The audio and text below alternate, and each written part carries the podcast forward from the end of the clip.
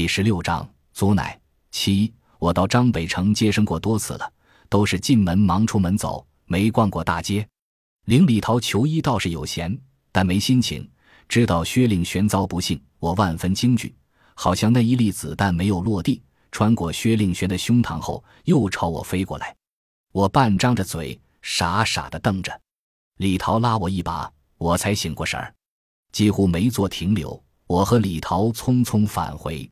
所以我并不比李二妮熟悉多少，好在我是镇定的，不像李二妮进城眼睛就不够用了。推车的、挑担的、摆摊卖艺的，比营盘镇不知热闹多少。虽说兵荒马乱，但人要活命，营生还是要做的。甚至原先喊两声，现在得吆喝三声，才能在杂乱中引起注意。难怪缺耳子往张北跑，尽是勾魂的玩意。李二妮收回目光，愤愤地骂，随后问我：“缺耳子在哪儿？”显然他脑袋胀大了。我又不是神仙，怎么知道赵晋元在哪儿？我提议找个地方吃点东西，抹黑就赶路了。我早就饿了。李二妮说：“找件缺耳再吃吧。”我冷笑：“你以为他挂着招牌等着你呢？”我往烧饼铺走，李二妮拽我一下，我瞪他：“你不吃拉倒。”我可不饿着肚子陪你找，李二妮指指前边的包子铺，略显扭捏，还是吃包子吧，好久没吃了。他终于说了实话，我不忍扫他的心，与我填饱肚子，糠菜都行。我要了一笼包子，两碗粥，加了一碟咸菜。李二妮咬了一口，皱眉说：“梅雀儿爹手艺好，油放的不够。”为了给我验证，他将咬破的包子倒过来。确实没有一滴油渗出，还张北城呢，包子连油都没有。他又咬一口，边嚼边嘟囔：“我想呛他，又想他心情不好，终是咽回去。尽管没有，李二妮还是吃的挺快，一笼六个，我吃第二个，他第三个已经吞下去。筷子伸进笼屉，忽然停住，盯住我。我说：“你吃吧，我饱了。”李二妮没客气，毫不犹豫地夹起。我没带钱，他的目光讨好而不安。我说：“不用你掏，放心吧。等把雀儿追回，我请嫂子，咱要两笼，吃个够。”李二妮声音高了许多。我没理他，付了钱，我向伙计打听烟馆在哪条街。伙计说哪条街都有，问我去哪家烟馆。我摇摇头，说是来找人的。若是知道哪家烟馆，就不问他了。伙计说：“张北的烟馆正式的有三十多家，若加上其他的，那就多了。那去哪儿找呀？”李二妮的声音有些绝望。我的吃惊不亚于李二妮。听说张北烟馆生意红火，没想到竟有这么多。我问其他的都是什么，伙计说多半客栈都设有烟铺，那样客人就不用往烟馆跑了，客栈也多了份收入。赌场也有，还有望春楼、西施阁。永顺茶室、三顺茶室、喜顺茶室都设有烟铺。李二妮抢着问：“那是什么地方？”伙计笑笑：“你俩准是第一次到张北。张北连要饭的都知道那是什么地方。”然后压低声音：“男人买春的地方，门口一转就知道了。”李二妮脱口道：“那不就是卖 X 吗？还买春？”伙计有些慌张，说：“那多不好听。”迅速转过脸。我扯了两把，才把李二妮拽出来。到了街上，李二妮又气呼呼的骂伙计贼眉鼠眼，有几个钱必定也往那些破地儿跑。我说：“人家好心好意告诉你，你怄什么气呢？”李二妮的鼻音就重了：“嫂子，他说那些，我就想到缺儿，他肯定不止抽大烟，在女人身上也糟蹋钱。我气呀，不是冲伙计，是气缺儿子。我责备他不该耍脾气。”人生地不熟的，别惹出事。你是来找赵晋元，别忘了咱们跑这趟干什么来了。李二妮愁眉苦脸，这么多地儿，我听着脑袋都疼，怎么找啊？我说还能怎么找？一家一家寻，反正他出不了张北城。李二妮说让嫂子受累了，她的眉眼不往上挑了，松垮着，带出苦相。我说废话少说，打起精神。睁大眼睛，我和李二妮进的第一家烟馆距包子铺不远，前行百十步，在右拐的巷子里叫上官。没多打听，只问了两个人。烟馆掌柜是个中年男人，我说明来意，他说寻人可以，但只能一个人进去，不能弄出动静。我让李二妮在外面等，我进去找。李二妮问：“你不会认不出他吧？”我说：“他没孙猴子的本事。”老板领我到门口，轻推开门，我轻手轻脚进去。虽是白天，屋内并不亮堂，窗户处用木板挡了大半，难怪。共有六铺，四铺空着，另外两铺躺着人，一个在睡觉，另一个正在吸。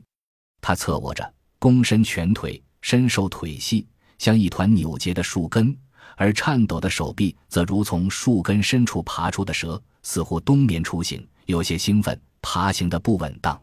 他一只眼半闭半合，另一只睁得大了些，翻起些目光，还没看到我，便又缩回去。不是赵晋元，赵晋元比他粗壮多了。睡觉那个头发花白，起码五六十了。他大约刚刚吸完，不像别的铺烟枪。烟灯、桶中、烟针、烟斗，包括枕头和毡子，都摆得整整齐齐，随时恭候来客。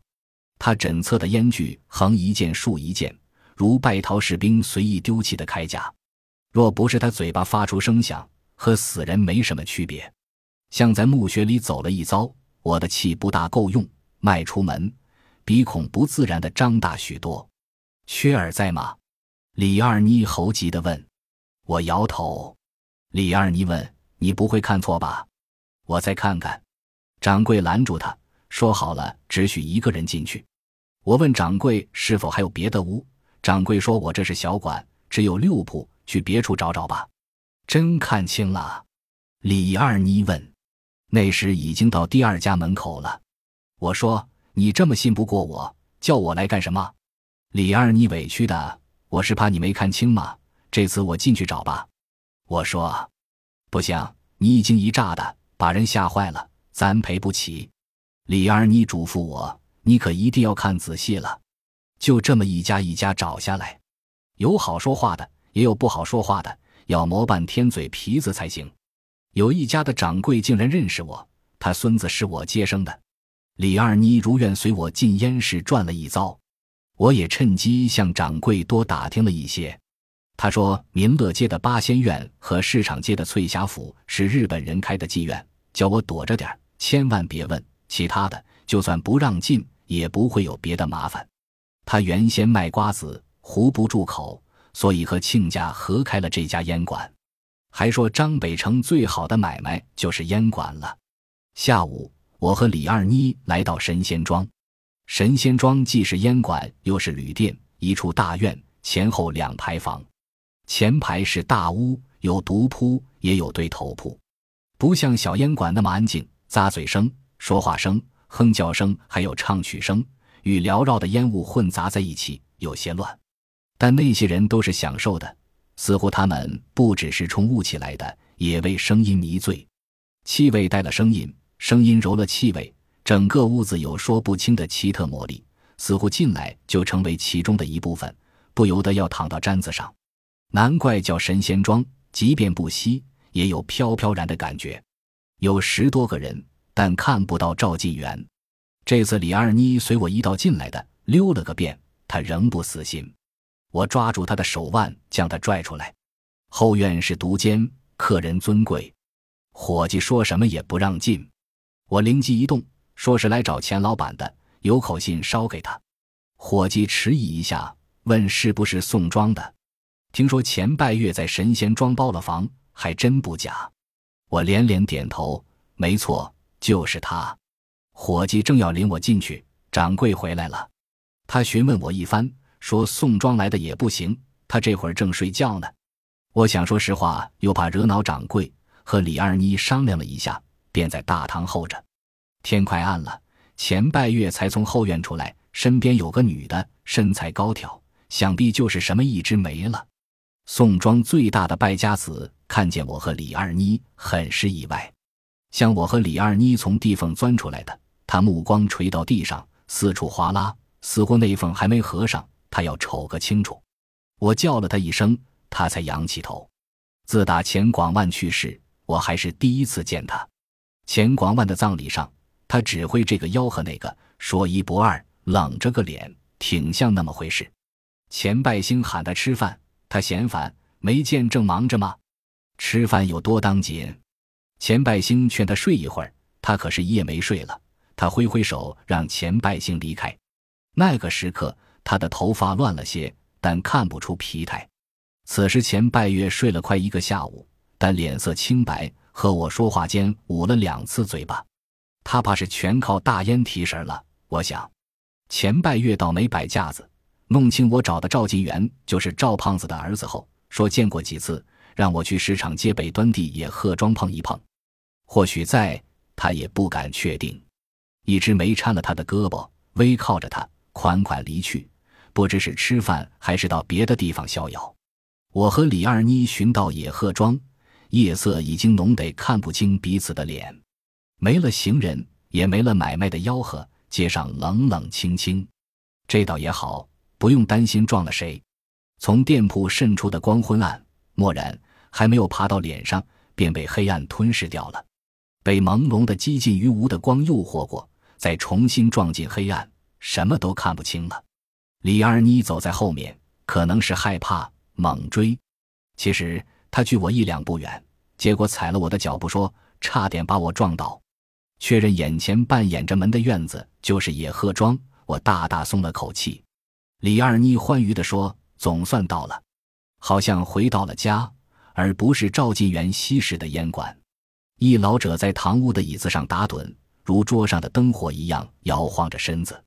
听见动静，他眼开眼，迅速站起。显然他在等客。上下打量我和李二妮一番后，满是期待，想尝尝吗？我这清静，没人知道。我摇摇头，说是来找人的，别来我这儿寻。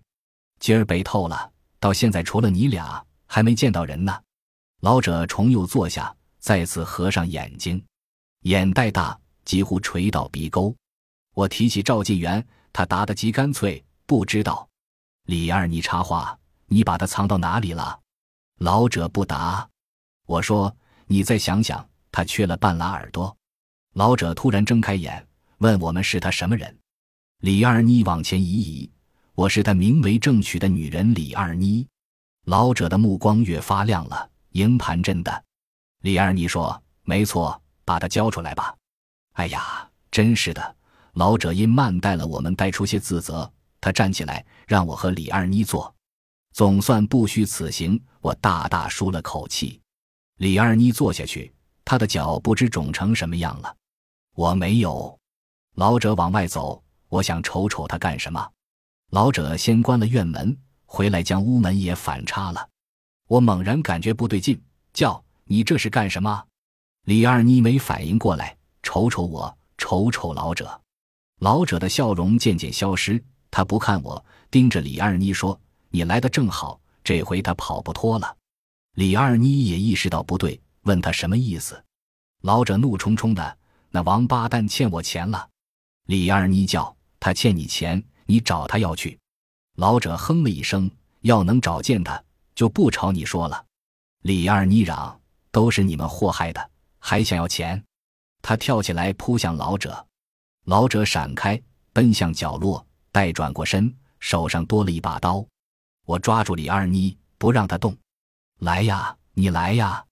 老者大叫，他浑身都在发抖。我揣度他并非恶人，但冲动之下，谁能料到他会做出什么事呢？我冲他笑笑：“你老别生气，我俩是来找人的，不是打架。”你说赵晋元欠了你的钱，究竟怎么回事？你总得说清楚呀！老者绷紧的脸肌松弛了些。我不是土匪，我是讲理的。我笑道：“你这架势可不像呀！”老者举刀的胳膊垂下去，但仍紧紧握着。近半年来，赵晋元在他这儿吃住和吸食。赵晋元说嫌麻烦，和老者约定一月一结。他说家里做生意的绝对不会欠下。老者刚开一年，没有经验，不但相信了赵晋元，还庆幸遇上了财神。月底让赵晋元结，赵晋元说下月吧。老者想他也跑不了，就应了。就这样拖了大半年。更悲催的是，老者还借给他，因为赵晋元说会付高利息。待老者醒悟，已经晚了。别人开烟馆挣钱，他开烟馆把老底搭进去了。李二妮说，赵晋元前几天从家里偷了钱。老者闻言脸都黑了。我不知道他还欠了赌场的钱，听说他还没到城门口就被赌场的人搜光了，我连味儿也没闻到呀。李二妮突然好淘起来，边好边拍大腿。老者屈我，我说赵晋元坑的可不止你一个呢。他父亲气得半死，两三天水米不进了。我不知说什么好，轻轻扶着李二妮的肩。好半天，李二妮的哭声低下去。老者已经将刀放下，却没放松警惕，不知什么时候又站到了门口。我问他知不知道赵晋元在什么地方，老者摇头，恨恨地说：“知道我就把他逮回来了，拴也得把他拴住。”不过，目光飞快地掠过李二妮，女人在我这儿。他跑不了的，我苦笑。他连爹娘的死活都不顾了，还在乎女人呀？我俩找他，是想把钱追回一些。你这么说，绝了他的念头，让他掉枯井了。你被骗得惨，他更惨。老者依然恨恨的。我不管，他没影，我就扣住他女人。我说扣下他，你还得管吃管喝。若是他想不开，就是你的大麻烦。现在你只是搭进了钱，若再搭上命，你觉得划算吗？老者被我说动，脸没那么硬了，更显伤悲和绝望。我怎么办？我怎么办啊？我说你告官，你派人寻他，寻见他，哪怕剥了他的皮，吃了他的肉呢？你拦着不让我俩走，就说不过去了。你刚才还说自己是讲理的，不是土匪呢。实话说，土匪我常打交道，他们见了我也要给个面子呢。我是宋庄的接生婆乔大梅，常到张北城接生。县长的门我也进过，旅长的门我也进过，都没有拦着不让出呢。我扯虎皮做大旗，实在是不知老者深浅，担心真被扣住。老者呀了一声：“你就是那个，我听说过。”他亏我的手，我伸出让他端详验证。许久，他才说是有些特别呢。我笑笑：“你儿女生娃。”信得过我，随时都可以找我。老者脸又悲了，重重的叹了口气。老者的不幸不止这一桩，那是难言的痛。人生在世，谁又只有一桩呢？老者到底放我和李二妮离开了。李二妮先是骂缺儿，后又骂老东西。我说：“你别怪他，让赵晋元坑成这样，能不气吗？”李二妮哼了哼：“赵晋元坑了他。”那谁坑了赵晋元？敢说他没责任？我噎住。李二妮的话却也在理。李二妮没再追问，又骂起缺儿。我劝他消消气，骂有什么用呢？李二妮后悔来晚了，埋怨我昨晚不该在孟庄借住，早一天兴许能追住赵晋元。他心情糟糕，我不想和他计较。他埋怨了一会儿，见我沉默，终于闭嘴。在黑漆漆的大街走了一段，他问我去哪里。我说：“先找个旅店住吧，总不能在大街上过夜。”李二妮问：“还找不找了？”我说：“随你，你说找就找，你说不找咱就回。”李二妮说：“我饿的肠子都快断了。”他这是拿不定主意了。我知道。我说：“既然来了，多待一天也好。赵晋元不会钻地缝里。寻见赵晋元，揪也把他揪回去。”李二妮悲叹：“他花光了钱，揪回去有什么用呢？”我说：“若还留在城里，说不定哪天黑了心，把你给卖了呢。”话说出口，我突然后悔，竟然一语成谶。许多年，我为自己的过错而内疚。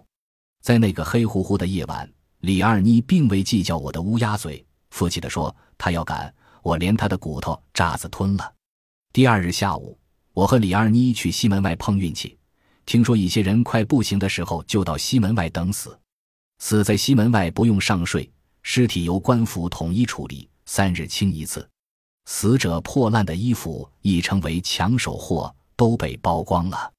更有一些人以尸体做诱饵，专门套野猫野狗。午夜之后，猫嘶狗吠，闻者寒栗。昔日的张北城不只是花花世界，亦是人间地狱。结果还真寻见了赵晋元，在萧索的秋风中，赵晋元缩着膀子，与另外几个蓬头垢面的人围在一起，正吃着什么。那时我和李二妮距他有二三十步远，他侧脸坐着，没看见我和李二妮。我正要叮嘱李二妮，李二妮已经骂出声。赵晋元偏过头，突然弹起，朝前奔去。歇了一夜，李二妮的脚也没消肿。刚才还叫着疼死了，而此时他却不顾疼痛，大步追赶赵晋元。可惜没追几步，就被半裸的尸体绊倒，摔倒的同时发出重重的响声。我去扶他，他猛推一下，追呀！我不能丢下他不管，让他与尸体垃圾躺在一起。待我好容易把李二妮扶起，赵金元早没了影。本集播放完毕。感谢您的收听，喜欢请订阅加关注，主页有更多精彩内容。